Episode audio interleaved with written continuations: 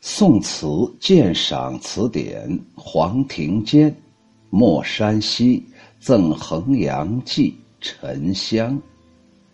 莫山西赠衡阳记，沉香，黄庭坚。鸳鸯翡翠，小小似真藕，眉黛脸秋波，近湖南，山明水秀。娉娉袅袅，恰似十三余。春未透，花枝瘦，正是愁时候。寻花载酒，肯落谁人后？只恐远归来，绿成阴，青梅如豆。新期得处，美姿不由人。长亭柳，君知否？千里犹回首。莫山西是词牌名。晋人梁启勋在《词学》这本书当中，他认为莫山西的这个调名应该取自唐朝的大诗人李贺在《马诗》当中的那一句“何日莫青山”。但是，按照唐朝的白居易在《闲游集市》诗当中有那么两句：“莫山寻绳箭。”踏水渡伊河，可能更切合这个调的本来的意思。这个调名本来的意思就是歌咏骑马跨越西涧的。鸳鸯翡翠，指的是那种相偶厮守的夫妻鸟。厮是语助词，补充音节，不翻译。娉娉袅袅形容女子的身材苗条、体态轻盈。心期就是心愿、心意，翻译过来就是鸳鸯翡翠。虽然是小小的禽鸟，也知道相互珍爱、互相怜惜。你的黛眉之下敛聚着一汪秋水。那眉如远山之明，眼若秋水之秀，无人能比。你的身段柔软娇美，恰似十几岁的少女，韶华似锦。沉香正是那情窦初开的时候，体态轻柔，腰肢苗条，但对男女风情还不太了解。想当时，乘船载酒与你约会，又怎肯落后于他人呢？只是怕我远游他乡归来之后，你已经另属他人，恰似那杨梅树已经绿叶成荫，子时满枝了。我内心深处的期望，却每每与我所得不尽相同，不能尽如我愿。你我在十里长亭相别，亭边杨柳依依，千幅柳线，你知道吗？我不管走多远，都会想念你呀。木山西也叫上阳春，赠衡阳寄沉香，也作别意。这是一首标准的赠别词。上一片写沉香的天生丽质、豆蔻年华，而又柔情脉脉、春愁恹恹，使人魂飞心碎。我见犹怜，就是读者见了之后也会怜爱的。这么美的女子，谁能不爱呢？下片写的是词人载酒寻芳、临别伤怀、后约无期的那种怅惘心情。下来，我们俩还能再见面吗？前者重会行，所以用的是绮丽的语言；后者重抒情，所以颇具风韵。全词运用铺叙的手法，层次分明。上一片的首二句先写沉香年少怀春的内心活动，鸳鸯、翡翠都是偶禽，禽兽禽兽啊！我们有时候把它当成一种东西了，天上飞的叫禽，地下跑的是兽，偶禽就是双宿双双栖呗。雄者为鸳，雌者为鸯。《说文》当中说：“翡，赤与雀也；翠，青与雀也。雄赤曰翡，雌青曰翠，还是雄雌之鸟。接下来的两句以远山秋波比喻沉香的眉清目秀，山明水秀与眉黛秋波互相呼应。这就是说，他的眉毛就好像远处的山，眼睛就好像水那般清秀。把美人的眼比作秋波，眉比作远山，是我国古代诗文当中所惯常见到的。王观在《卜算子》当中写了两个名句，叫做“水是眼波横，山是眉峰聚”。最后的五句以春花的娇嫩鲜艳比喻沉香的年轻貌美。词人不着痕迹地点染了杜牧在赠别当中所说的“娉娉袅袅十三余，豆蔻梢头二月初”的诗句，含蓄而婉转地把沉香的那种婀娜的身段、锦绣年华就勾勒了出来，又用了“透”“瘦”“愁”这三个字，分别写出了沉香的情窦初开、腰肢苗条和多愁善感。艳而不野，媚而不妖，清丽纤巧，情韵兼胜。他的构思啊，委婉曲折，低回往复，出人意表。下一片，前两句写结识沉香，唯恐不早，一种急于谋面一清激素的感情溢于言表。他不说对沉香多么的倾慕。而爱恋之情就可以完全凸显出来。接下来的两句写词人对后约无期，有恐美人已有所属的怅惘。哎呀，咱们两个什么时候还能再见面呢？再见你的时候，你是不是已经嫁人了，不属于我了？他把杜牧探花诗当中的“自是寻春去太迟，不须惆怅怨芳时。狂风吹尽深红色，绿叶成荫子满枝”融化到了诗里面。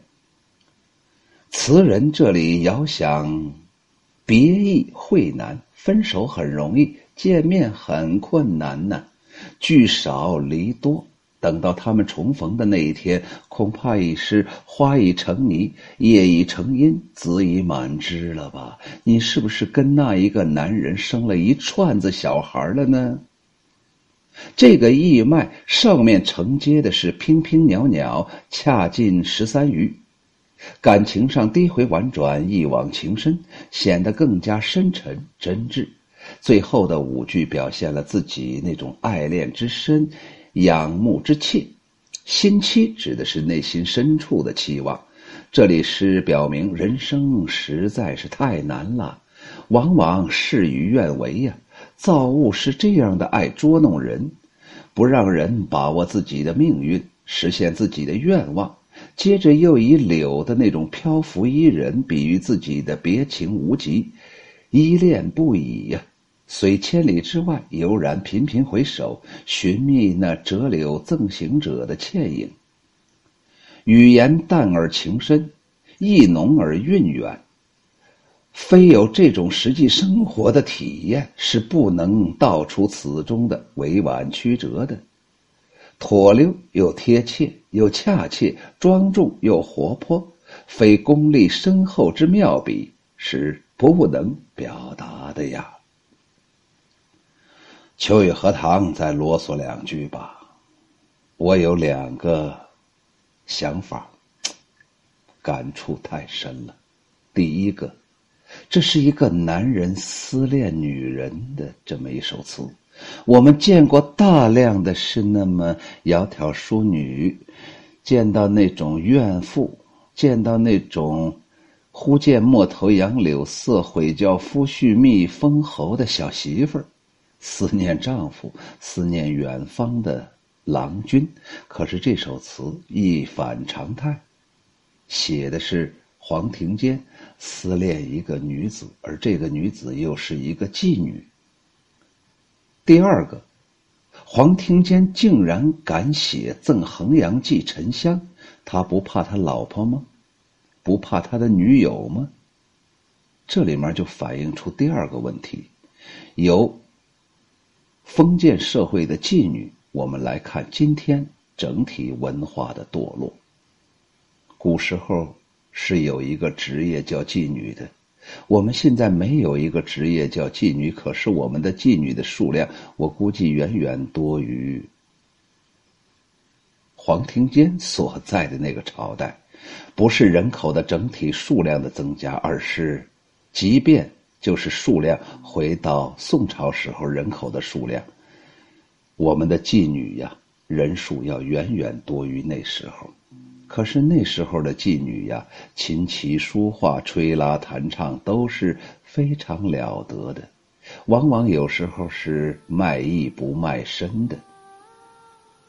他好不容易碰到一个如意郎君，也会通过赎身的方式远离妓馆，告别劳保，然后享受自己的生活。所以呀。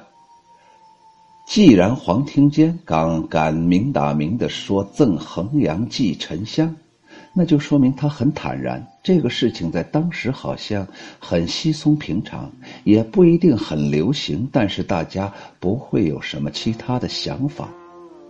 作为一个文人士子，心情总有愁闷的时候，比方说工作没干好了，跟同事的关系搞得很紧张了。